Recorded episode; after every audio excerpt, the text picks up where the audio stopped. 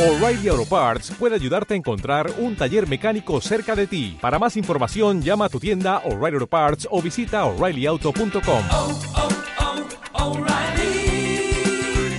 oh, Parts. Muy buenas, mi nombre es Ivo Delgado y soy un crítico en serio.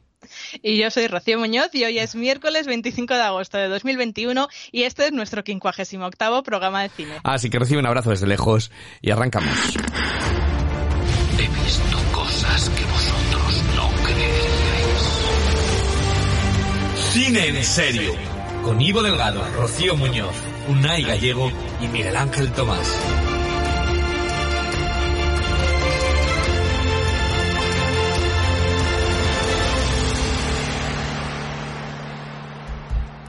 Esta semana venimos con sorpresa dentro.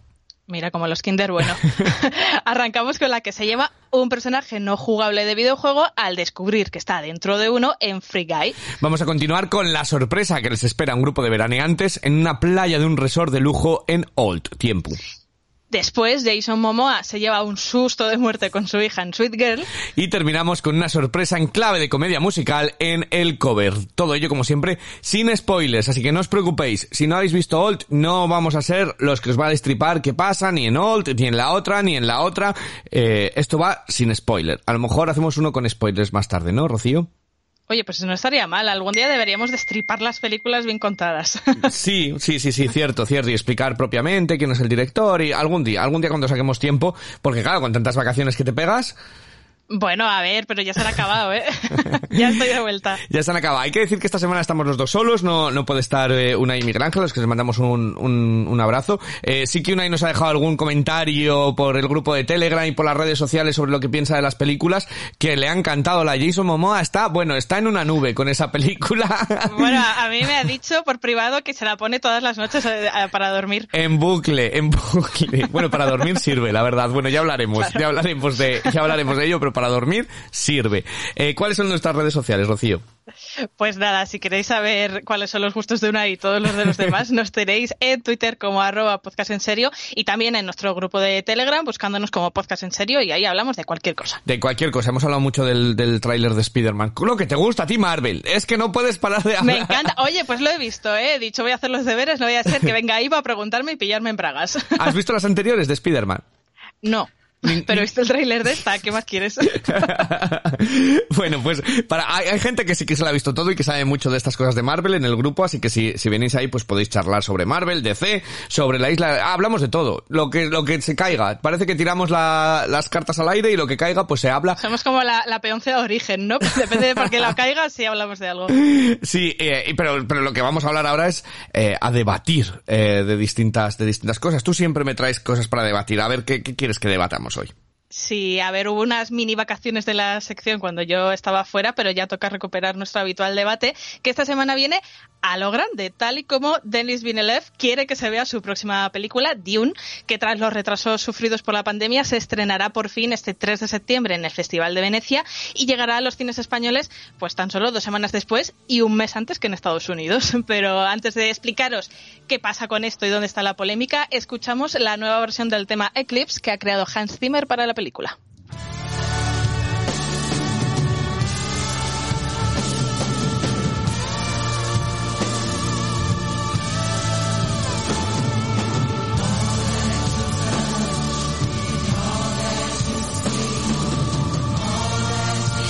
Decía nueva versión porque esta canción tiene historia, además. Eh, la versión original pertenece al álbum The Dark Side of the Moon del grupo Pink Floyd, que Alejandro Jodorowsky quiso utilizar como tema central para una ambiciosa adaptación de Dune en clave de animación que nunca llegó a ver la luz y que se intentó gestar en los años 70, pues prácticamente una década antes de que David Lynch llevara por primera vez esta, esta historia al cine en 1984.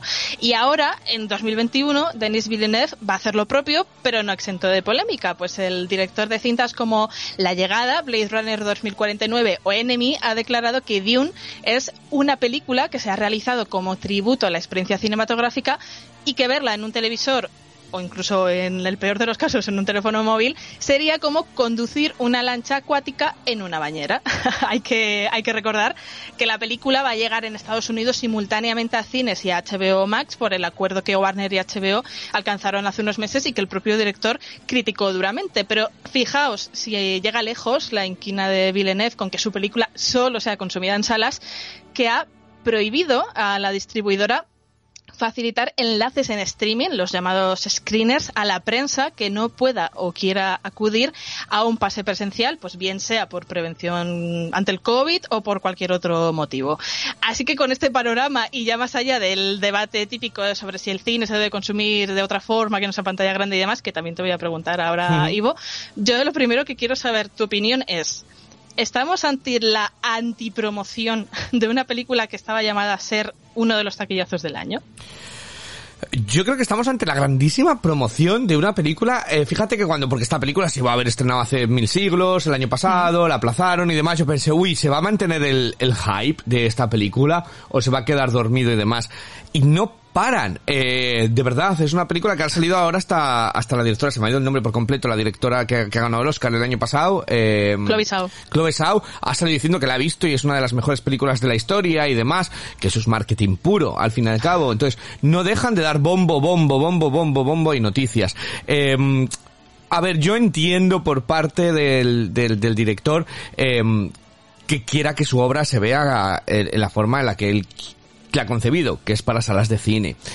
Pero, dicho lo cual, eh, y de esto hay muchos que, directores que están en contra de que sea en streaming, de que la veas en televisión, de que tal y que no sé cuántos, eh, yo las grandes películas de la historia del cine, yo nací en 1985, y de ti te habrá pasado igual, las grandes películas de la historia del cine las hemos visto en casa. Es decir, que, que, que, que, que es así. Eh, y ahora tenemos sistemas buenos, pero yo muchas de las películas las tengo en VHS y las veía en una televisión que tenía yo en mi habitación, eh, de que, que me entraba el palma, la palma de la mano y poco más. Eh, en ella, más pequeñas casi que un iPad, y así he visto yo muchas de las películas que me han marcado eh, mucho de la historia y, muchas veces que también las hemos visto cuando las daban por la tele con anuncios que te cortaban los créditos a mitad y todo. Claro, claro. Entonces ahora es cierto que como hay como se consume mucho más en, eh, en distintas eh, pantallas, ¿no? Eh, de- vivimos en la sociedad de las pantallas, parece que se quieren rasgar las vestiduras. Yo entiendo que que, que Dune puede ser una experiencia que es más disfrutable en el cine. También pasó con Blade Runner, ¿no? De, de Villeneuve. Era mucho más disfrutable en el cine por el tiempo, por el tiempo que tiene la película, por los efectos visuales, por, por todo ello, la, la experiencia. Pero yo, por ejemplo, Blade Runner la vi en casa, en streaming, eh, en una plataforma de streaming. Entonces, y me gustó muchísimo. Entonces, creo que también los directores se tienen que bajar un poquito de ser snobs, eh, en ese sentido. Es decir, yo entiendo que quieran que se vean en el cine que luchen por, por favor, ir al cine a verla, pero que tampoco pasa nada porque cada uno la vea de la forma que puede o de la forma que, la, que lo quiere. Lo importante es, es consumir el consumir el cine. Eh, pero pero respecto a si es la antipromoción, no, yo creo que esto es una maquinaria de promoción que yo me empiezo a cansar un poco también, ¿eh? De, de porque es que solo digo Dune, Dune, Dune. Es la mejor Pero película. ¿tú crees de verdad que es promoción? Porque Sí. yo incluso he visto, he leído en redes sociales a gente decir, tenía ganas de ver la película, pero cuando te pones tan pesado, tan elitista, tan tal, al final lo que me provocas es rechazo hacia tu producto. Bueno, pero es la forma que, que- que- que se habla. Ya pasó con Tenet cuando se estrenó, que estábamos ya, se va a estrenar Tenet, o sea, era como que pesade de Tenet. Hasta arriba estábamos de, de Christopher Nolan. Eh, y yo creo que esto es lo mismo. Creo que quieren convertirlo en la película evento de, de todo ello. Entonces, cuanto más se hable, aunque sea para mal, que hablen de mí aunque sea para mal, ¿no? Es el dicho. Pues, pues yo creo que es, que es hablar y hablar y hablar y ahora ha salido diciendo que Zendaya es la mejor actriz de su generación, que la, eh, la, quiere, que la secuela la va a firmar con ella de, o sea, siguen saliendo noticias constantemente que es un poco saturación incluso para una película que todavía no hemos visto. Entonces, sí que está creando algo de rechazo, pero se está creando muchos comentarios, que es lo que, lo que le interesa, lo que le interesa a la gente.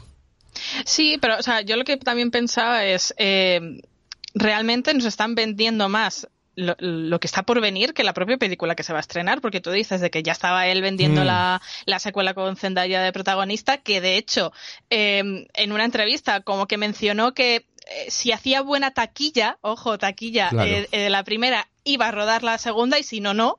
Claro. o sea, ya como un poco condicionando, pero es que hace poquito he leído también otro titular que estaba hablando de una trilogía. Digo, pero este señor, o sea, eh, que a mí me encantan sus películas, pero eh, no se ha estrenado la primera, deja primero que el público, que es quien te va a dar de comer en este caso, eh, vea la primera y ya vamos hablando, ¿no? Pero ya es como que tiene todo el proyecto en su mente en 360 y, y, está como un poco obsesionado, me da la sensación a mí. Sí, yo no he leído el libro, pero son libros muy densos que, que, que puede dar para ello. Eh, Pero es un poco el modelo de, el modelo de, de cine que hacemos ahora. Ya no se anuncia una película, sino que se anuncia una fase entera, ¿no? La fase 5 del proyecto, no sé cuántos, con 23 películas interconectadas, con 6 series, 2 cómics que algunos ya son muy exitosos y sabes que va a suceder, pero, pero, pero así hemos visto el, ese Dark Universe que iban a hacer con la momia, la, la novia de Frankenstein, el hombre lobo, que ya estaban anunciados, incluso actores, eh, el hombre invisible, y luego se les cayó por completo, ¿no? Porque no, porque no funcionó. Aquellas de Spider-Man, de Amazing Spider-Man, que iban a hacer, eh, Spider-Man 2, que iban a hacer los villanos, lo otro, lo otro, lo otro, y luego la película fue un tufo.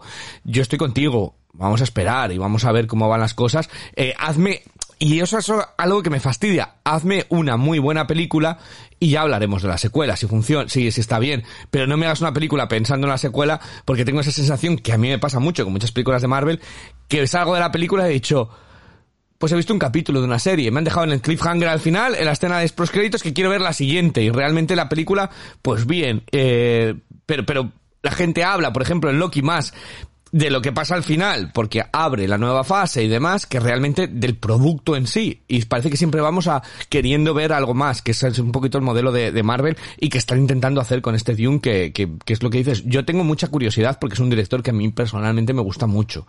Pero, y, y creo que la historia puede dar mucho juego y mucho de sí, eh, que, que Lynch no le supo sacar el partido a, a la historia y me parece que las, lo que hemos visto de visuales me parece alucinante. Pero bueno, pero vamos a ver las películas, eh, antes de hablar de secuelas y demás, me aburre a veces, me crea ese rechazo ya de, buf, ya, ya empezamos con tener que ver siete películas y todavía no hemos empezado. Eh, entonces es esa sensación. yo, yo te entiendo, yo que soy un poco antisagas y de ahí mi problema también con, con las superhéroes y demás, eh, me pasa un poco igual, sí que quiero ver esta película principalmente por el director que me atrae mucho, iré probablemente a la sala a, a verla y a disfrutarla en pantalla grande porque a mí como cinéfila este tipo de películas me gusta verla con el mejor volumen posible que yo en mi casa solo sea porque tengo vecinos no puedo poner no entonces quiero disfrutar de esa experiencia pero e- el hecho que es un poco el, el tema inicial de que él sea tan insistente y sobre todo lo que ha hecho con la prensa de no facilitar screeners a mí me parece que ahí se le está yendo un poco de las manos porque él como creador entiendo que quiera defender que su producto lo vas a disfrutar más en un cine que en tu casa por muy buena tele que tengas pero eh, cuando hablamos ya del trabajo de unos compañeros, estamos en una situación todavía donde hay gente que le genera inseguridad juntarse en un espacio cerrado con otras personas y demás. Tú no puedes obligar por el bien de tu obra a que, a que ciertas personas o bien no puedan ver tu película o se tengan que exponer eh, que- a una cuestión de salud, ¿no? Exacto, Entonces, ¿no? Y es lo que creo dices, que se le va de las manos por completo. No es inseguridad, me refiero. Es decir, tú y yo somos personas sanas que tenemos nuestra vacuna y estamos bien y bueno, pues te expones y te puedes pillar un- la- el COVID y dices, bueno, pues está un poquito malo. Pero hay gente que tiene asma, que tiene grandes enfermedades que realmente no deberían exponerse eh, y les da miedo real, por salud. Entonces, yo creo que hay que, hay que comprender todas las cosas y como yo digo, es decir, sí, es mejor ver esta película en pantalla grande. Yo todas las películas creo que son mejor, sobre todo eh, las que se pueden disfrutar de fotografía, eh, más que efectos especiales que gente dice, las que tienen una buena historia que te atrapa siempre en el cine, pero que tampoco pasa nada porque como digo, todas las películas clásicas realmente las hemos apreciado, las hemos disfrutado, los grandes clásicos del cine en pantalla pequeñita, eh, en casa, o sea que, que no, teníamos estos pantallones que tenemos ahora mismo para ver en Netflix eh, pantallas de 80 pulgadas con Dolby Surround y demás, eso antes no existía, yo tenía mi tele, ya te digo, era una tele que tenía, era el pack, las típicas cutres estas que tenían el VHS debajo, o sea, Sí. ahí tenía yo mis películas y la del VHS además que las daban con el periódico, muchos de los clásicos, a que tampoco eran copias eh, y demás, y yo las he disfrutado como, como únicos, ¿sabes? Eh, entonces, que la gente también que se, se tranquilicen estos directores, que entendemos que todo es mejor jugar, eh, verlo en estéreo, eh, tal, en el cine, en digital, en cines y Max y la pantalla de tal, pero que tampoco pasa nada, oye, que, que lo importante es, es disfrutar el cine y que cada uno lo disfrute de su manera, ¿no? Eh, a la manera. Y que, Claro. y que las cosas van cambiando también, leche. Y que al final, eh, o sea, él como creador lo que querrá sobre todo es que su producto se consuma. Exacto. El cómo, dónde, pues eh, si yo la quiero ver en el teléfono móvil, pues el- la perjudicada soy yo, no él, Hmm. ¿no? Realmente, porque yo la voy a ver en unas condiciones donde no voy a poder apreciar y, y- y- y meterme tanto en la historia. Que por cierto, ahora que ya hablamos Sí. de lo de móvil, que esto es un debate también muy común, ¿has visto tú alguna vez una peli en el teléfono móvil? Pues eh, mentiría si digo que no. Eh, depende de las películas, pero alguna comedia o demás, eh, sobre todo viajando, a la hora de viajar, sí que la suelo descargar en el iPad, porque me resulta más cómodo el iPad. Pero hay veces que entre que tengo que llevar el iPad, la Nintendo Switch, el dron, eh, la cámara, la GoPro... Hijo, eh, madre mía, es que parece que vas a hacer tú, Ya Dune. te digo, y luego, llego, y luego entro en el avión y me quedo dormido, ¿sabes? Que es lo más grande de todo. Pero, pero sí que he visto alguna, o series, soy más de consumir series en el móvil muchas veces, eh, porque lo típico, yo que sé, vas en el, en el metro, el tranvía, y dices, va, venga, me pongo un capítulo de, de esto, sí que soy más de series, porque requieren menos atención, o por lo menos yo lo veo así, me requieren menos atención que, que si estás de repente viendo un capítulo y pasa algo, lo paras, miras a ver qué pasa, que una película me gusta verla del tirón normalmente, Sí. aunque, aunque como trabajo, como soy muy, soy muy trabajador, me quedo dormido muchas veces en, en algunas películas. Pero, pero sí que es cierto que película, pero alguna he visto, eh, no te voy a mentir, alguna, alguna sí que, sí que he visto en el, en el móvil. Además que bueno, que yo cuando me vine aquí a Manchester no tenía tele, es decir, que, que tenía el, el móvil y luego me compré el portátil, es decir, que luego he ido, he ido eh, consumiendo cosas, pero, pero que bueno, y lo he disfrutado. Tú has visto películas, tú sí, tú tienes una pinta de hacker. Sí, yo tengo toda la cara de ver películas en el móvil. Sí, sí, sí que he visto algunas. Es cierto que tengo como una categoría de, bueno, esta peli no me importa verla en el móvil, Sí. ¿no? Que es como lo que sería para mí también el, cuando digo, bueno, esta peli no me importa verla doblada al castellano porque prefiero consumirlo en versión original. Pues Hmm. es, es como un poco el mismo pack de película, ¿no? Pero tengo que decir que hay muchas veces que me he puesto películas pensando que iban a ser un médico para entretenerme o que no te puedes dormir, estás en la cama y te dices, lo tengo aquí en la mano. Eh, y luego me he dado cuenta de que me han gustado y me han sorprendido. Y Sí. esto me, me ha llevado a la reflexión de que aun viéndola en una pantalla de un teléfono, que bueno, que ahora ya son bastante grandecitas y de muy buena calidad, pero bueno, Sí. chiquitinas aún, Sí. eh, una película creo que si te tiene que gustar y si, y si lo que te cuenta está bien contado y demás, te funciona exactamente igual. Sí, estoy de acuerdo. Entonces, eh, hay gente que le tiene como mucha tirria, que es como Satanás, ¿cómo vas a ver una película en el móvil? Pues yo no lo veo para tanto. Es verdad que, claro, si me quiero poner un, no sé, una película de muchísimos efectos, con unos colores, no sé qué, pues busco otra cosa más grande también para fliparlo más, ¿no? Claro. Pero la película me va a gustar o no gustar exactamente igual, eh, dando lo mismo el dispositivo donde me la vea. Esa es mi experiencia, por lo menos. Yo también, yo estoy de acuerdo, yo estoy de acuerdo. Hombre, todo, yo también prefiero verla como en pantalla grande y demás, sobre preferencia, pero hay momentos de la vida, hay hay tiempos, y lo que tú dices, a veces que estás en la cama y dices, buf, no puedo dormir. Pero no quieres ponerte la tele y dices, venga, me pongo una peli en el, empiezo a ver una, una peli en el móvil o un capítulo en el móvil y, y cuando me duerma me dormí. Y hay veces que, y hay veces que luego que te engancha, o sea, que, que, que estoy de acuerdo contigo. Yo no somos snobs aquí en este, en este Aquí, sentido. aquí nos adaptamos a todo. A todo. Lo importante es ver cine. Lo importante es ver cine y, y que leche que nosotros además somos grandes consumidores de cine. Yo creo que cualquiera que nos siga lo, lo sabe. Así que que no sé, que los directores se bajen un poco del guindo porque hay todas las opciones. Yo creo que son válidas. Pues sí, estoy totalmente de acuerdo. Pues, pues de eso, pues mira, hemos discutido, pero, pero hemos, de- hemos debatido, debatido, de hemos estado de acuerdo, eh, y creo que a lo mejor con las películas de la semana vamos a estar menos, menos de acuerdo. Eh, ¿con cuál quieres empezar? Venga, que te dejo, te dejo que empieces. Bueno, a lo mejor siempre que dices eso ya sabes que te sorprendes. Eh, pues, ¿qué te parece si nos ponemos eh, manos a la obra con la nueva de Ryan Reynolds y su peculiar mundo en Free Guy? No pasé un buen día. Pasé un gran día. ¡Todo el mundo al suelo! Oye, Eva, ¿alguna vez has pensado que. Guy es un alegre y simpático cajero de un banco en una ciudad donde todos los días es rehén en un atraco, pero pese a ello nunca pierde su sonrisa. Todo cambia cuando descubre que lo que él creía su mundo no es más que un enorme videojuego y él un personaje más dentro del mismo. Sean Levy, director de la trilogía Noche en el Museo, nos trae a Ryan Reynolds y Jodie Comer en esta original propuesta de Fox. Ivo, ¿tú jugarías una historia como la de este Free Guy o eres más de Fortnite, GTA? Bueno, tiene mucho de GTA, eh, la, pe- este Free. Guy, este Free Guy, pero sí de, de tal, es un poco de los Sims también lo que querían hacer, tal, de- y yo soy muy de los Sims. Eh, fíjate, no soy tanto de Fortnite, pero porque yo tengo una cosa que no me gusta jugar online, porque tengo la sensación de que me está machacando un niño de 13 años en un sótano de Wisconsin, eh, entonces no puedo superar esa, esa ansiedad, entonces soy más de jugar yo solo que jugar eh, por internet. Pero bueno, fuera parte de eso, vamos a la película, ¿vale? Eh, la película arranca con este, con este Guy que es un poco eh, como la Lego película. A mí me recordaba mucho. Es el tipo más gris, es un personaje no jugable de un videojuego eh, que siempre tiene su, se pone su camisa azul, se llama Guy además eh, y luego, eh, bueno, pues una especie como decía de grande fauto. Siempre consume su café, trabaja en el banco donde todos los días la atracan y everything is awesome. Eh, hasta que no. Hasta que se enamora de una chica, se pone unas gafas de sol y ve lo que los jugadores ven. Las misiones, los packs de salud y todas estas cosas. Entonces se convierte la película un poquito eh, en el show de Truman. ¿Vale? Eh, en ese sentido. Eh, a la vez, también conocemos el mundo real, la historia de los programadores, sus devenires, tal, con lo cual para mí me parecía todo como un, cruce entre el show de Truman, Matrix en algún punto también decía, uy, esto es un poquito Matrix y demás, conociendo a los creadores y, y, y siendo conscientes de que no son reales, bueno, era un poco el, el rollo. Eh, entonces tenemos esas dos, esas dos tondas.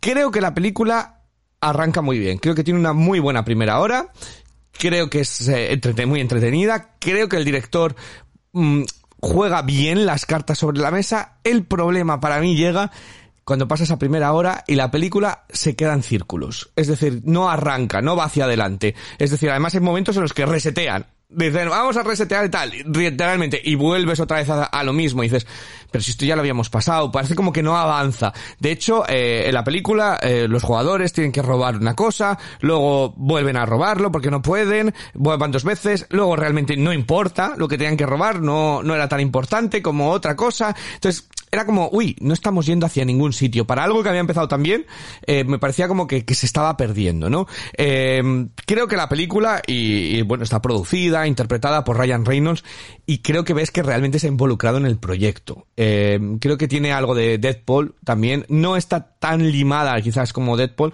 pero creo que él está muy involucrada, y yo creo que es digno de admirar. Yo admiro mucho estos de actores que realmente cuando se lanzan a un proyecto se lanzan con todo. Hemos tenido mucho de Ryan Reynolds últimamente, eh, pero yo creo que este es su, su proyecto más, más mimado. También está um, Taika Waititi, el ganador del Oscar, Taika Waititi, y Jodie Comer, eh, que me parecen un poquito desaprovechados los dos. Eh, creo que roban muchas escenas, pero creo que podían haber robado mucho más. Y para una cinta que es tan creativa y tan entretenida, a mí me parece que hay algo, y no sé dónde van, que no funciona. Creo que algunas bromas no terminan de aterrizar. Eh, creo que no, no te sacan la carcajada en ningún momento. Es entretenida, pero como que yo no sé si es el montaje, que eh, hay momentos, pero el personaje de Taika Waititi debería de funcionar, porque él es un buen actor y está, y tal, pero como que no funciona, eh, como que es un estereotipo con patas, como que hay algo que realmente dices, uy, el chiste no está bien depurado, debería de haberme hecho gracia y no me ha hecho gracia este, este chiste. Entonces, a pesar de que la película me parece muy disfrutable, bastante disfrutable, no va más allá, ¿no? Eh, sobre todo teniendo en cuenta que los efectos especiales me parecen apabullantes en toda la película, me parece que realmente es muy disfrutable por efectos eh, visuales, para algo tan creativo, pues realmente no arranca. Y luego es que la historia fuera del videojuego me parece mucho más simplona, me apetece estar dentro del videojuego todo el rato. Entonces cuando salíamos del videojuego era como, ay, me apetece más estar la historia que está pasando dentro y ver ese mundo creativo, esas referencias, esa especie de Ready Player One y demás, que realmente estar, estar fuera. Eh, entonces, tengo sentimientos encontrados con la película porque por un lado me lo he pasado bien, me parece entretenida y está bien, por otro me parece que no termina de, eh, de, de, encajar eh, realmente como una muy buena película. Entonces había material, pero por alguna razón que se me escapa, se queda un poquito en, en, en la, la flojilla en algunos puntos. Pero aún así creo que toda la familia lo puede disfrutar. La otra cosa, podríamos haber eh, disfrutado sin lo de los youtubers comentando. Totalmente. Yo entiendo que es una forma de, de coger y, a una generación más joven, de que digan, ¡Hala! Pero si está la youtuber no sé quién y el no sé cuántos. Pero a mí, tanto de ellos, eh, me sacaba un poquito de la peli. Me, me parecía como, como que, como si fuese tonto de decir que sí, que lo he pillado. Dicen, ¡Hala! Pero si ahora está haciendo no sé cuántos y tal. Que sí, que lo he pillado. No necesito a los youtubers comentándome lo que estoy viendo. Pero, eh, a líneas generales, para mí es un sí pero no es un notable, ¿vale? Esa es mi, esa es mi opinión. Que yo esperaba, después de cómo empezó la película, que me iba a apasionar, que me iba a encantar, y no me encantó tanto como yo esperaba, eh, en esa segunda hora. No sé si me he explicado correctamente, y no sé cuál es tu opinión, Rocío. Pues yo creo que te has explicado bien y además en muchas cosas estoy muy de acuerdo contigo porque de hecho justo yo tenía anotado que para mí Free Guy es como haber metido en una coctelera un poquito del show de Truman, un poquito de Ready Player One y también para mi gusto un poquito de Westworld y haberlo agitado y lo sirves fresquito y en verano pues yo creo que entra bien. O sea, me parece que es Hmm. mm, un cóctel mm, fresquito que que, que por lo menos es un poco novedoso dentro de tanto reboot, tanta secuela, tanto spin-off, tanto rebozado mixto con patatas, ¿sabes? Que tenemos siempre en el cine. Entonces, en ese sentido, pues eh, sin ser original del todo, porque coge muchas ideas de aquí y de allá, me parece una propuesta original, entre comillas, que por lo menos me da un soplo de, de aire fresco. Eh, luego sí que es entretenida, eh, me gusta mucho la temática del videojuego, eh, además ya lo he dicho varias veces en el podcast que yo si puedo evito saber de qué van las pelis, me gusta sorprenderme.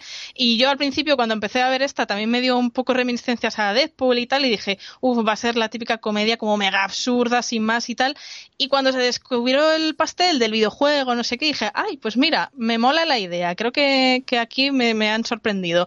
Eh, entonces, bueno, pues eh, quizá entiendo lo que tú dices, de que hay algo que, que no te acaba como de, de enganchar del todo, de rematar. Yo creo que es cómo hilan lo que pasa fuera del videojuego con lo que pasa dentro. Creo que estoy muy de acuerdo con lo que decías, de que hay un poco de desnivel quizá, o que no sé, a mí también me pasaba la sensación de que me gustaba mucho más cuando estaba viendo al chico de la camisa azul y hacer Sí. sus cosas y su historia de ahí, ¿no?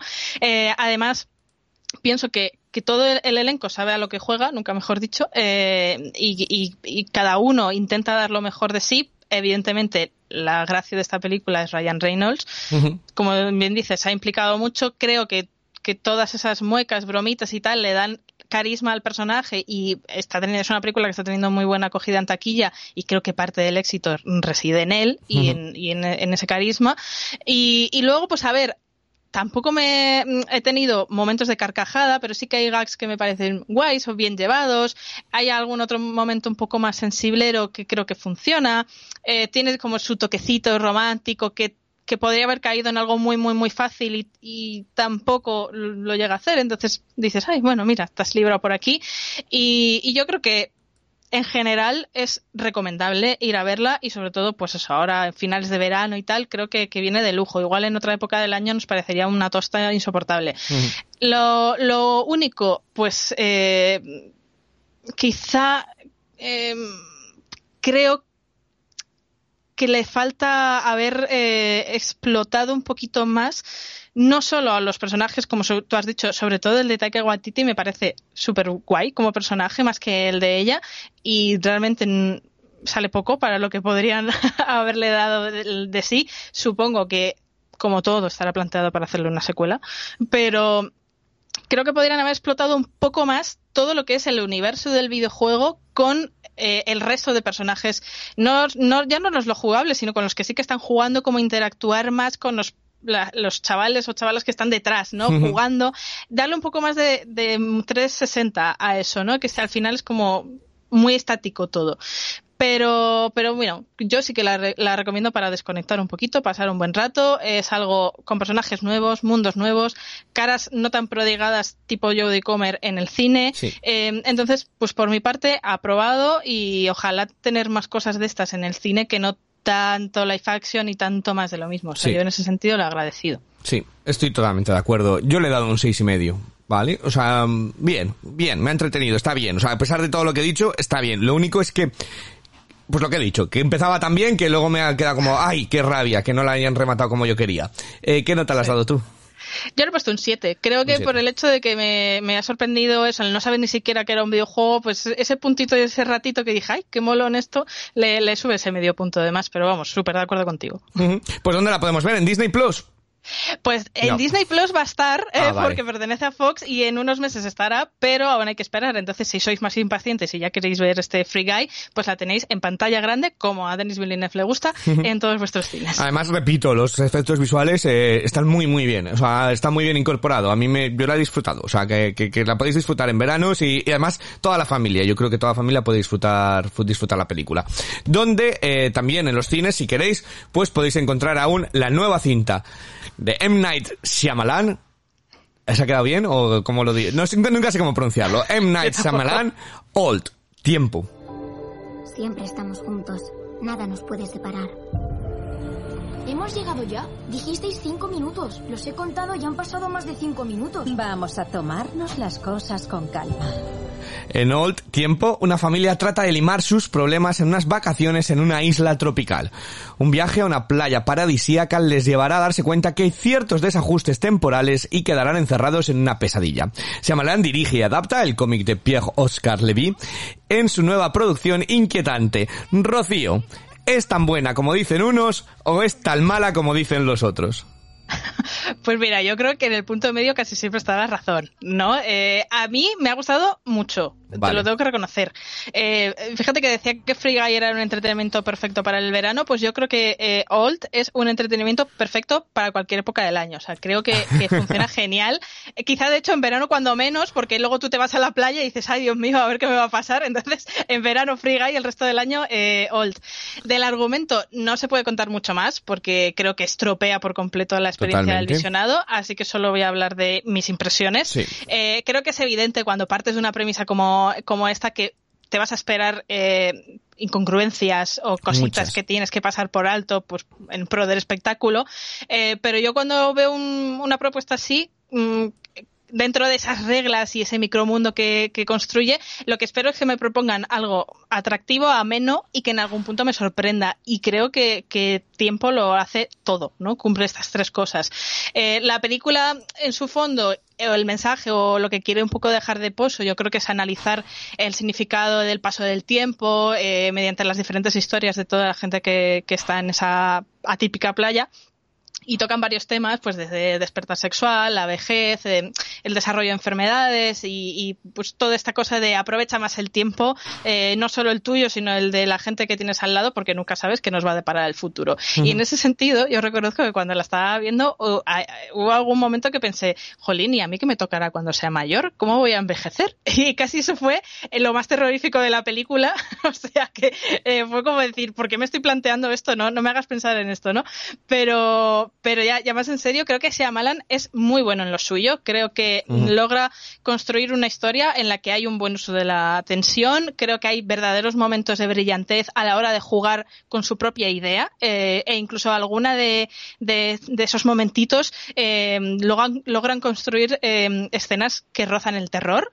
Y, y, a juzgar además por cómo estaba mi, mi acompañante en la, en la butaca, creo que genera en, a lo largo de gran parte de la película esa sensación de miedo de, ay Dios mío, ¿qué va a pasar ahora? Eh, ¿qué, va a aparecer en pantalla? ¿Qué, momento? ¿Qué cosa inesperada? ¿no? Porque le, tenía al pobre tapándose media bueno, cara. fuiste con Raúl, ¿no? Con Raúl de nuestro podcast Eurovisivo. ¿Fuiste con Raúl al cine? Sí. O sea que Raúl estaba cagadito vivo viendo la película. Sí, que yo decía, pero si no es de miedo. Dice, ay, pero es que no sé qué va a pasar y me da cosa. Pues eso es un poco lo que consigue esta película y es como esa adrenalina, ¿no? De que al final no hay nada horrible, o sea que, hmm. que si os da miedo en las pelis de terror no vais a pasarlo mal, si no, no estaría yo aquí comentándola, pero eh, sí que te genera un poco esa tensión, me recordaba un poco, pues eh, no se parece en nada como película, pero sin la sensación a Mother de Aronofsky, de, de como que intentan crearte la atmósfera de que va a pasar algo horrible y luego no, no es tanto, pero vives ahí con esa cosita dentro, mm. ¿no?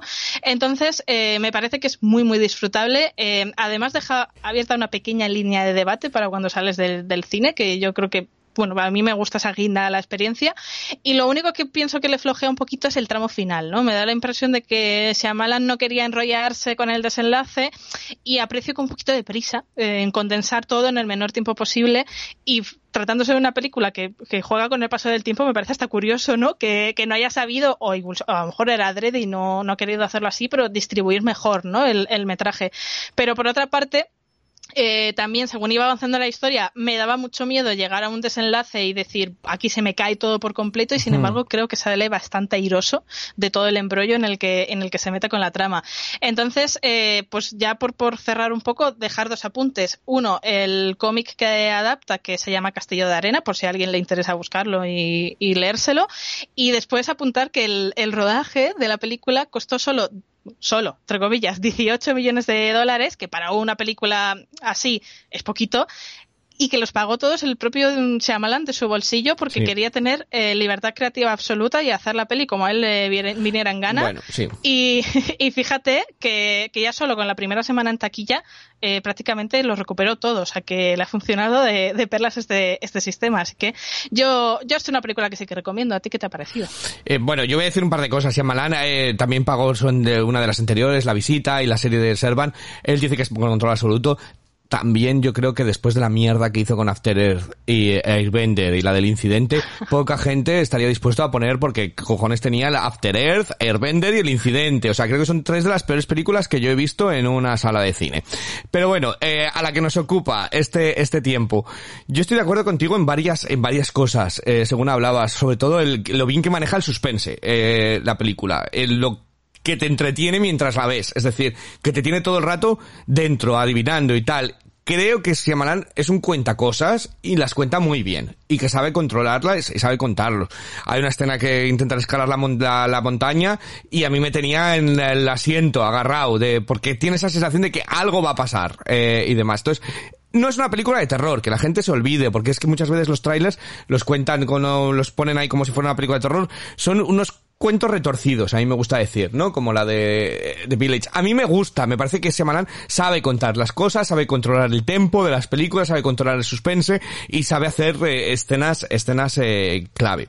Eh, entonces yo me lo pasé muy bien viendo la película. Estuve totalmente entretenido.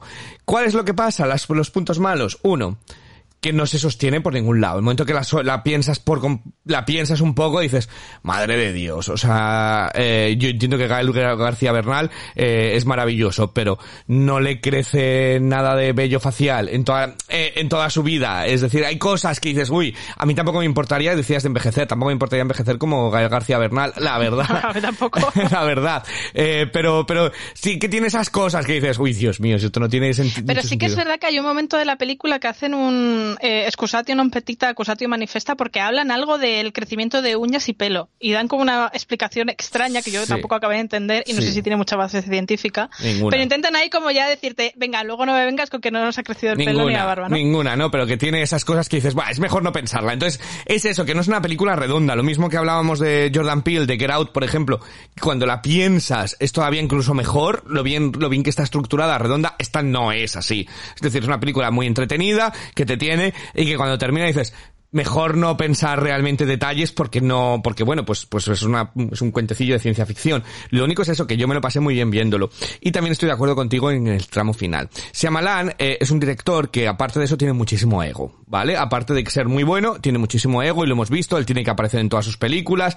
En algunas, aquí es un cameo pequeñito, pero en otras eh, se hace personajes enteros, eh, como la de la joven del agua. Entonces se le va. Y una de sus peculiaridades es que siempre hace películas de 107 minutos. Es su, es su, es su marca. Entonces hay veces que aquí es como atropellado, pero no, pero sí, pero sigue, pero no me estoy, o sea, es, mm, para eso mejor que me hubiera hecho un montaje rápido, para lo que hace, realmente, al final, de patatín, patata, patata. Y me pasó también en la anterior, en la de múltiple, eh, no, en la de cristal, en la de Glass, la de cristal, también al final era como, no me lo creo, o sea, no, no, no es necesario esa sobreexplicación al final. Eh, entonces, em, creo que ahí sí que pierde. Pero aún así, yo personalmente me lo pasé muy bien viendo la película. Es una grandísima película, oscarizable, como fue el sexto sentido, además que también el sexto sentido tiene lo suyo. No, bueno, eh, eh, no es ningún spoiler porque todo el mundo lo sabe, pero porque a Bruce Willis va a un restaurante, está cenando, alguien le ha tenido que servir la comida, alguien le ha tenido que decir hola, la ha tenido que llevar a la mesa, es decir, eh, hay muchas cosas que no, que no, no se sostiene cuando lo piensas. Pero quizás aquella era más compleja eh, que realmente este, este old. Pero aún así, me parece muy divertida. La otra cosa que quería añadir es que tiene narices que en un mes hayamos teni- tenido en televisión The White Lotus, que también es un complejo de vacaciones, ¿qué tal? Ahora tenemos nueve, Nine Perfect Lives con Nicole Kidman, otra serie que también es un complejo spa vacacional, y Old. Es que te están dando el año que no podemos viajar, nos están dando por, nos están diciendo mejor que no viajes, ¿sabes? O sea, para todo esto... La, mejor- la- la moraleja no es muy halagüeña. sí, para eso mejor el COVID que realmente, que realmente yo. Eh, pero yo me lo he pasado bien, me lo he pasado muy bien viendo la película y mira, pues oye, termina y dices, "Pff, bueno, pues mira, pues ya está. Eh, que nadie se estropee eh, la película y que nadie os cuente más de lo que os hemos contado nosotros. Y si os lo hacen, dejad de hablar a esas personas. Eh, ese es mi, ese es, ese es mi espíritu. Eh, porque realmente es entretenida, se pasa bien y se disfruta. Luego, pues es la película que es, pero es entretenida. Yo no sé qué nota, qué nota le has dado. Yo le he puesto un siete y medio. Eh, creo que, que estoy de acuerdo contigo en que no es la película de mi vida, pero me lo pasé tan bien que agradezco mucho ir al cine y a, a ver historias tan, tan entretenidas.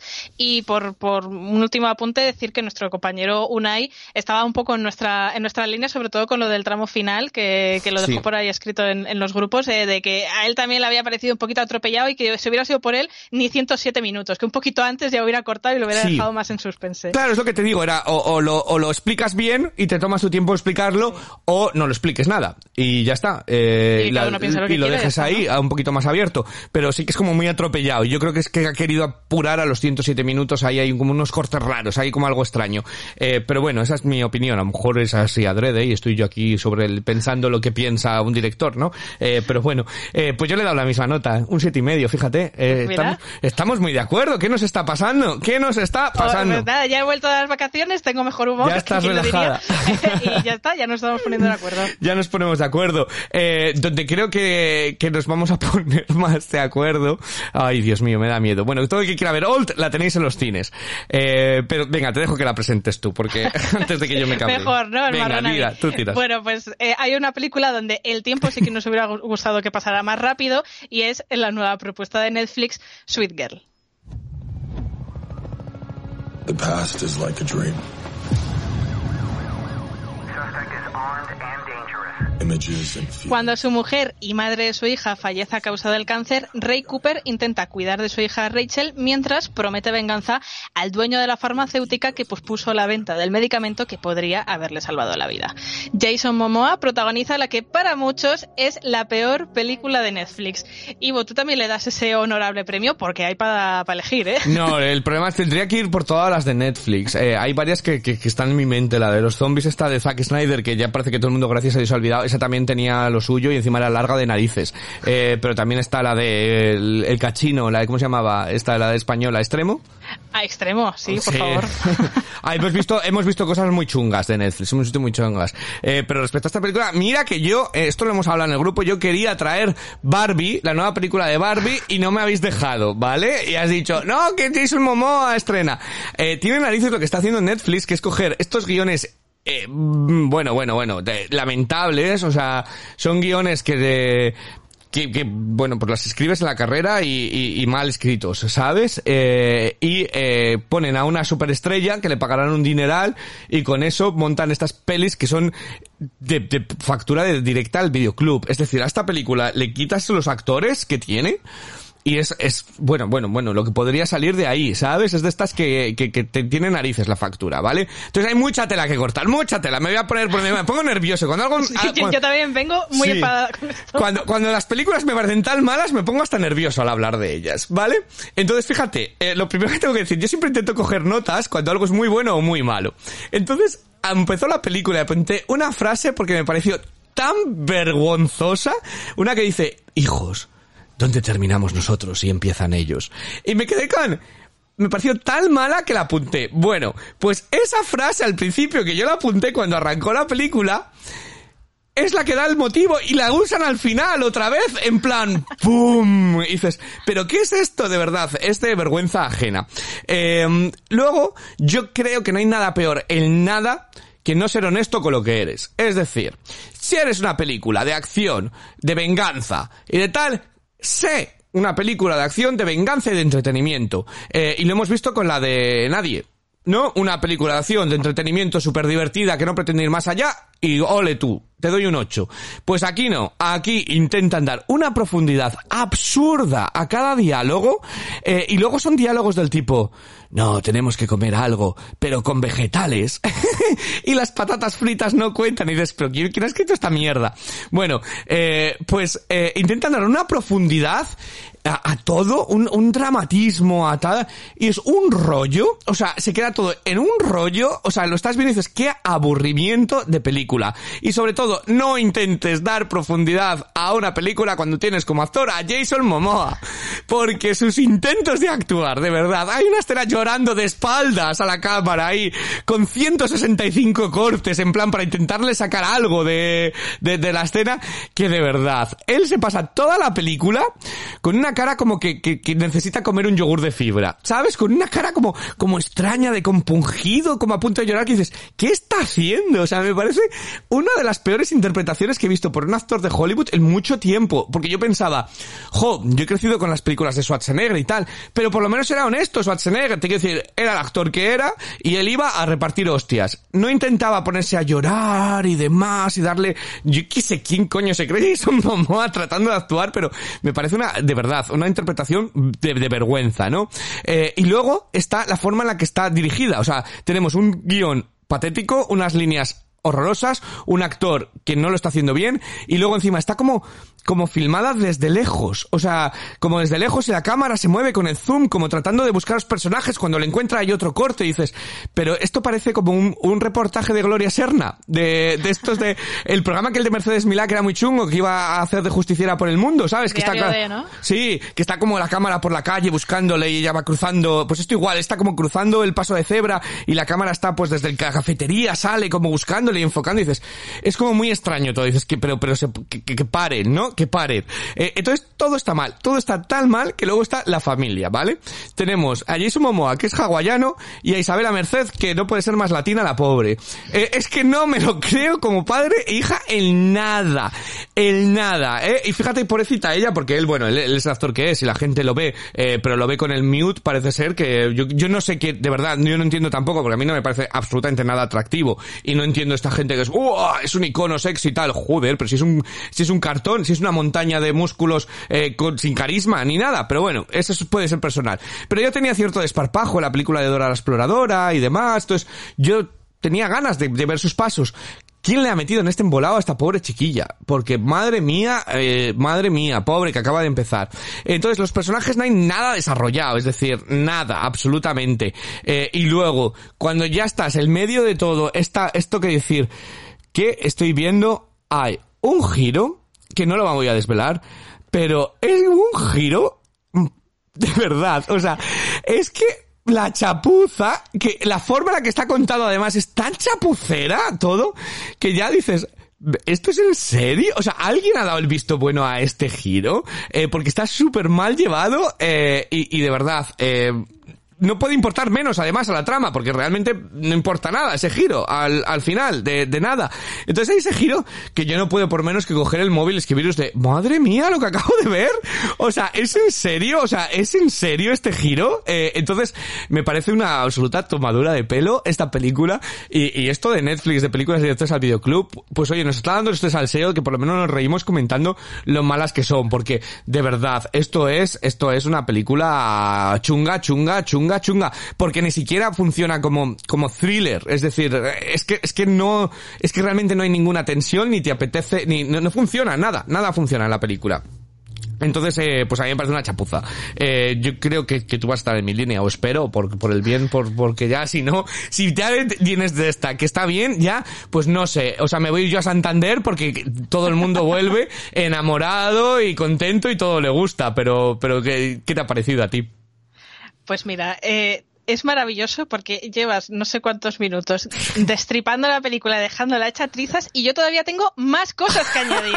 O sea, no se ha agotado aquí lo que hay que decir de esta, de esta cosa, ¿no? Eh, yo es que recordaba que hace unas semanas que trajimos la de Jolt, que era una mamarrachada también, pero al menos era como una mamarrachada divertida. Pero es que esta hmm. Es, es una sinvergonzonería de película. Es que no tiene otra cosa de, de comentario. O sea, yo estoy muy enfadada, pero ya no, no por la película en sí, sino con Netflix. O sea, yo primero quiero lanzar un mensaje a Netflix, de verdad. Es que, ¿para qué queremos una película original cada semana durante un año si el 90% no pasan del 5 o como muchísimo el 6 y, y no aportan nada al cine, ¿no? O sea, es que hacen películas churro, eh, no solo por la rapidez, de que parece que les salen por debajo de, la mesa, sino que, que, son muy irregulares todas en su fabricación. O sea, es que mm, me da la sensación de que nos toman el pelo porque luego se esmeran en dos o tres títulos para colarse en la temporada de premios y venga, trabajo hecho hasta el próximo año, ¿no? Entonces me da mucha rabia porque estamos hablando de una plataforma que tiene al alcance a casi cualquier estrella, que tiene dinero a puertas y que prefieren hacer cintas mediocres pudiendo buscar nichos de mercado, públicos objetivos y abarcar muchísimo espectro, ¿no? Y, darnos cosas buenas. Entonces, pues esta de Sweet Girl es la enésima tomadura de pelo de Netflix en lo que va de año. Eh, y además es que ya desde el principio, o sea, eh, en 10 minutos logra el bingo de clichés a saberse, familia feliz e idílica que eh, donde uno de los miembros se muere. Escena intensa melodramática de la hija o hijo en el lecho de muerte. Ataque de ira provocado por el dolor del cónyuge adulto que paga con el médico sin venir a cuento, por el médico no tiene culpa de nada, pero va él súper eh, eh, agresivo tal hijo o hija, en este caso, eh, haciendo el papel de persona madura de la familia con mirada triste y frases de cartón tipo ¿dónde están todos los valores que me enseñaste cuando era pequeña? Eh, o sea, a ver, de verdad, eh, todo frases así una tras otra tras otra. Esto en el primer cuarto de película. Casi que llegas a acostumbrarte a la mierda que estás viendo cuando te encuentras con que tienen unas peleas brutales contra barras de metro, armarios, coches y nadie sangra. Solo un rasponcito en la cara y apañado. Ya está, no hay sangre, o sea, no pasa nada, que yo me corto con un folio y tengo la mano llena de sangre. Pero ¿sabes qué es lo mejor? ¿Qué es lo mejor? Cuando estás viendo esa pelea, que están en el metro, están peleándose, hay gente sentada en el metro que cuando ya han parado, han abierto las puertas, todo, nadie se mueve, siguen ahí sentados que dices, pero estos se han quedado dormidos del coñazo de pelea. Yo creo que, a ver si la película era como la de Free Guy y eran jugadores no jugables. Claro, dices, pero yo lo veía y decía, joder, si yo estoy ahí esta pelea en el metro entre tal, ahí, venga a romper barras y tal, cuando abre la puerta hecho a correr, no ese que me salpique la hostia, ¿sabes? Pero es que sí, porque la sangre no te a estos se quedan ahí sentados, tremendo, tremendo, sí. Sigue, sigue. Sí, bueno, pues eh, te estás amoldando a esa inverosimilitud de que nadie sangre cuando aparece una policía jugando a ser Freud haciendo más psicoanálisis que investigación policial. Ah, bueno, ¿vale? tremenda. En ese momento ya estás eh, en la altura de la película en la que te preguntas qué estás haciendo con, con tu vida, ¿vale? Cuando llegas a los Deus Ex Machina nivel puedo sobrevivir a una caída de cientos de metros y seguir corriendo como si nada. Sí. O sea, ni me duele el cuello, ni me partió una pierna, ni, ni tengo un golpe en la cabeza, nada, nada. Yo aquí puedo seguir, bueno, eh, horas, ¿vale? Y cuando ya pensabas que la cosa no da para más, pam, el truco final, el plot twist, directamente dices, mira, apago la pantalla y me doy de baja de la plataforma. Porque es que otra cosa ya no te queda por hacer, ¿sabes? Entonces, todo esto aderezado, pues lo que tú decías, con Jason Momoa que transmite menos que un móvil sin cobertura, eh, con una trama que es el ABC de venganza y acción, pero pretenden darle una profundidad ahí melodramática que no viene a cuento. Eh, y aparte que la acción que tiene, también te diré, eh, a mí era, era, todo empujones, puñetazos y caídas y hay veces que me, decía, pero esta pelea no será la pelea de la escena anterior que me la están colando repetida, porque están todas editadas por el mismo patrón, todas exactamente iguales. Entonces, eh, pues a ver, con este panorama, ¿es la peor película de Netflix? Pues no lo sé, porque en la terna hay demasiada competencia. pero sí que creo que es una de las más decepcionantes, porque, jolín, la tailandesa esa que, que traje se veía venir, que iba a ser una mierda. Mm, ves mudanza mortal y te lo ves venir también. Pero luego hay otras, pues como esta, o como Cielo de Medianoche y tal, que piensas que pueden funcionar y te llevas el, chasco de decir, pero qué mierda me estás poniendo aquí. Entonces, pues no sé, yo creo que, visto lo visto, estamos eh, a finales de agosto, hasta noviembre eh, no va a salir la película mm, para el Oscar que nos merezca realmente la pena comentar de Netflix. Esa es la sensación que a mí me queda. No sé qué nota has puesto, me da miedo preguntarte. Yo le he dado un 2. Porque me he reído. Yo le he dado un 2 porque me he reído en algún punto y he dicho, venga ya, esto no puede ser verdad. Entonces le he dado, le he dado un 2. Porque, porque el, el giro ese fue como, en serio, o sea, en serio, porque además tenía como la atención ya, mi atención ya se había ido por las, por las ramas, eh, y fue como, ¿de, ver, ¿de verdad? Pero es que lo peor es que después de ese después de ese giro, todavía queda un coñazo de película por delante, que yo pensé, vale, ya se ha acabado, este era el giro y tal. No, no, no, no, que la cosa sigue otra media hora, que yo decía, pero señores, terminemos esto ya, que ya no, ya no hay más por donde rascar. Pero le he dado un 2. Eh, tú, bueno, más miedo me da. Pues sí, o sea, es que es de esas películas que no después ni valorar. Es que es en negativo, o sea, un menos 5. De verdad. Eh, es que encima es la enésima película donde la policía no hace nada. Y dices, ¿y para qué me los metes en la trama? De verdad, es que no aportan. Así que, bueno, pues sí, un 2, un dos y medio, un 1, mm, no la da igual, da igual. No, pero es cierto, lo de la policía me parece, me parece alucinante. Cuando hablan por teléfono que acaban de matar a no sé cuánta gente y, y montar unas peleas ahí en, en actos públicos y matar a gente en plena día, en plena luz del día y demás, y dicen, no hagas esto, por favor, de O sea, es tremendo, es tremendo. Ay, por cierto, no, perdona, no, le voy a poner nota, le voy a poner un 1 por Paloma. Y ahí lo dejo. Es que lo de Paloma no lo hemos comentado y Paloma era lo mejor de la película. Ay, que eligieron a Paloma, ya no me acuerdo. un conejo. ¡Ah! ¡Ah, coño! Es verdad. Hostia, se me había olvidado. Oh, oh enorme, enorme, enorme, enorme. Un uno por paloma, gracias. Enorme, enorme. Lo había, mi, mente lo había borrado. Bueno, todo el que quiera eh, que odie su vida lo suficiente, que le dé al play a este, a este Sweet Girl, que lo tenéis en Netflix. Eh, pero en Amazon Prime, en la rival, ha llegado una película, una curiosidad eh, española, que es una comedia musical titulada El Cover. artistas que copian, que fingen ser otros. Aquí la mayoría de los camareros lo que quieren ser es artista. Bueno, Dani ha heredado de su familia el amor por la música y también el miedo al fracaso, así que trabaja de camarero antes que malvivir de su sueño como sus padres. Este año, como cada verano, Benidorm se llena de artistas que vienen a cantar en sus bares, hoteles y salas de fiesta. Allí Dani conoce a Sandra, que cambiará su forma de entender el arte. Película inaugural del pasado Festival de Málaga, debut en la dirección del actor Secund de la Rosa, que también firma el guion. Yo no he podido verla, pero quiero que, eh, Rocío, eh, ¿me animas a darle el play o no? Yo estoy contenta con esta película. No es para tirar cohetes, pero claro, eh, voy a ser brutalmente sincera. Yo es que me esperaba un nivel de vergüenza ajena enorme y me ha sorprendido mucho para bien. Entonces, igual eso influye. Y, o sea, y la vergüenza ajena no era ni, ni por el director, por supuesto, ni por el elenco, ni nada de eso, sino que de base eh, sí que sabía de qué iba la, la película y pensaba, buah, esto es una idea eh, que es de esas películas que pueden salir muy mal muy fácilmente, ¿no? De que te pases de rosca, que, que, se, que el tono no acabe de estar y tal. Entonces tenía como ese miedo. Pero al final, pues oye, me, me lleva una sorpresa positiva. La, la, película, pues a ver, funciona como un homenaje a todos aquellos mm, artistas de pueblo que pasan su vida eh, haciendo covers, imitando a otros artistas para amenizar los veranos a los turistas y demás. Y entre medias, pues se cuela Dani, que es el personaje de, Alex Moner, que le gusta cantar, pero reniega de todo ese mundillo y se siente muy frustrado pues por no poder ser auténtico y tener que vivir siempre pues como a, los éxitos de los de, los demás, a la sombra de ellos, ¿no? Entonces decide renunciar a su sueño y se mete a camarero y ya está. Y en medio de esa frustración interna, conoce a Sandra, que es, eh, interpreta a Marina Salas, y ella le va a intentar, pues, como enseñar el lado bonito de, de los sueños, de aprender a a vivir con las posibilidades que tienes, del mundo de las orquestas, de hacer las versiones y tal, para intentar que se reconcilie con sí mismo y con todo lo que viene a ser su vida.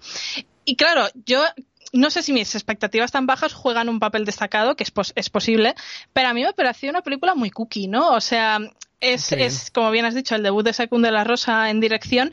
Creo que sale bastante airoso, tiene algún que otro fallito, alguna cosita que se podría haber pulido, pero me gusta bastante eh, cómo explota visualmente Benidorm como ciudad. Creo que, la fotografía está bastante trabajada y sobre todo me gusta mucho el, respeto y admiración que muestra por todos esos artistas que a menudo son llamados como de segunda mm. o que hay gente que directamente no los considera artistas como tal y que probablemente yo creo que, demuestran a veces más pasión por lo que hacen que, muchos superventas, ¿no? Entonces me, me gusta ese mensaje que hay ahí de fondo en toda la película. Creo que es una cinta correcta, con algún momento un poco denso, en gran parte, sobre todo, al, menos a mi juicio, eh, por Alex Moner, que creo que no, no está del todo a la altura del personaje, especialmente de, de su compañera Marina Salas, que creo que desprende una luz en cámara apabullante y que le da mucha naturalidad al personaje y, da gusto verla en pantalla. Y de Juan Diego, que hace de su abuelo y que para mí tiene de los momentos más bonitos de la película y que funciona muy bien como lo que yo llamo personaje pellizco, ¿no? Como ese personaje que tiene la, la capita de sensibilidad que toda película necesita y que te mueve un pelín por dentro. Eh, pero yo lo pasé bien viéndola. Me gusta que se desmarca del tipo de comedia que de un tiempo a esta parte está invadiendo el cine comercial español. Mm. Esto va por otro tono, eh, va por otra línea. Eh, yo eso lo agradezco. También es verdad que es un pseudo musical. las canciones evidentemente son covers, pero están todas cantadas por los actores que aparecen en la película. Con lo cual agradezco también el esfuerzo. el resultado es un poco irregular. Algunos cantan mejor que otros, pero agradezco que intente ser original, que intente hacer las cosas eh, de desde cero, ¿no? Y, entonces, pues bueno, a mí me quedó un regusto positivo al terminarla y no sé si quizás es muy pronto para vaticinios, pero yo creo que en los Goya se va a colar en alguna categoría. No diría mejor película, pero la dirección novel o incluso puede que Marina Salas y tal mm, puede estar por ahí y, y yo creo que bueno, pues para, lo que es el cine español y, para algo que se sale de esas películas eh, hechas o financiadas por las grandes cadenas de televisión y demás, creo que merece la pena darle esa oportunidad y darle ese pellizquito de, visibilidad a, este cover. Así que yo contenta y, feliz. No sé si te habré dado ganas de darle al play. Pues me dan muchas ganas, porque a mí estas películas me suelen gustar mucho. Eh, lo que tú decías, yo tenía el miedo de que fuese a ver ay a ver yo voy a hablar desde fuera vale eh, no he visto la película pero desde fuera viviendo fuera tengo una sensación de lo que tú has dicho de que el cine español comedia es caspa. Eh, tengo esa sensación y además lo que me llega a mí a Netflix suele ser de A3 Player y demás mucho Carmen Machi mucho Dani Rovira que han hecho la misma película 17 veces eh, entonces tenía esa sensación de que esto podía ir por ahí y sin embargo, creo que me has dado, me han dado ganas. Me parece un poco, mm, ay, a mí no me gustó demasiado, pero a ti te gustó mucho aquella de Netflix del psiquiátrico, española. Loco por ella. Loco por ella. Ese estilo de, bueno, pues algo distinto, que no es esta, ese casposo. Entonces, sí. me dan ganas de darle al play, fíjate, me has dado, me has dado, me has dado ganas de verlo. No, no, no es una película redonda y habrá cositas que dirás, ay, esto no tal, pero creo que, que merece la pena. La tenemos en Prime, o sea, más accesible ya imposible. Creo que sí que merece la, la, pena verla y darle un poquito de, de visibilidad. Así que eh, yo le he puesto un 7, que sé que me vas a preguntar la nota. Le he puesto un 7, creo que, que eso, ir con las expectativas en el subsuelo igual me ha aumentado de más, pero es que acabé la peli y dije, oye, pues me ha gustado, no sé, no, no esperaba encontrarme algo tan, tan cookie. Así que, eh, nada, pues lo dicho, si alguien la quiere ver, pues la tenéis en Amazon Prime eh, ya disponible y además que hace un mes y medio estaba en cartelera, o sea que está muy actualidad todavía. Ha sido, ha sido raro, ha sido raro ese estreno tan, tan rápido. Parecemos americanos aquí estrenando las cosas en, en simultáneo. Bueno, pues tú, como tú dices, todo el que quiera le tiene disponible en Amazon Prime.